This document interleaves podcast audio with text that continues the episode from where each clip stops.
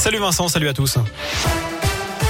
Et à la une, fini le port du masque en extérieur, fini les jauges dans les stades ou les salles de spectacle. La France lève progressivement ses restrictions liées au Covid. Depuis ce matin, le télétravail est recommandé trois jours par semaine, mais n'est plus obligatoire. Et dans les écoles, une adaptation du protocole sanitaire sera dévoilée la semaine prochaine. Une concertation doit avoir lieu avec les syndicats de profs et de parents d'élèves. Le nouveau protocole s'appliquera à partir de la rentrée des vacances d'hiver, mais il sera annoncé en amont pour permettre aux enseignants et aux parents de s'y préparer. Notez qu'à partir d'aujourd'hui, les personnes immunodéprimées peuvent obtenir des masques FFP2 gratuitement en pharmacie. Il suffit de présenter une prescription du médecin. À retenir aussi la manif des étudiants. À Lyon, ils étaient appelés à se mobiliser aujourd'hui contre la libéralisation de l'enseignement supérieur et pour l'université gratuite. Un autre rassemblement est prévu demain à 13h devant le rectorat rue de Marseille à Lyon.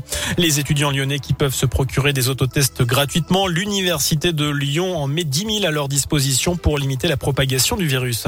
38 foyers privés de gaz à Brignais. Une conduite a été percée ce matin par une entreprise qui venait installer des poteaux téléphoniques. Les réparations sont en cours. Tout devrait rentrer dans l'ordre d'ici 20 heures.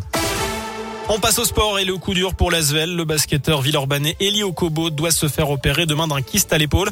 Conséquence, il sera éloigné des terrains pendant un mois et demi environ. On lui souhaite un bon rétablissement. Et puis c'est parti pour les Jeux Olympiques de Pékin. La cérémonie officielle d'ouverture aura lieu vendredi, mais les épreuves commencent dès à présent avec le curling.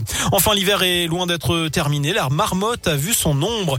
Chaque année pour la Chandeleur, on célèbre le jour de la marmotte en Amérique du Nord. Une tradition qui veut qu'on observe une marmotte entrer dans son terrier.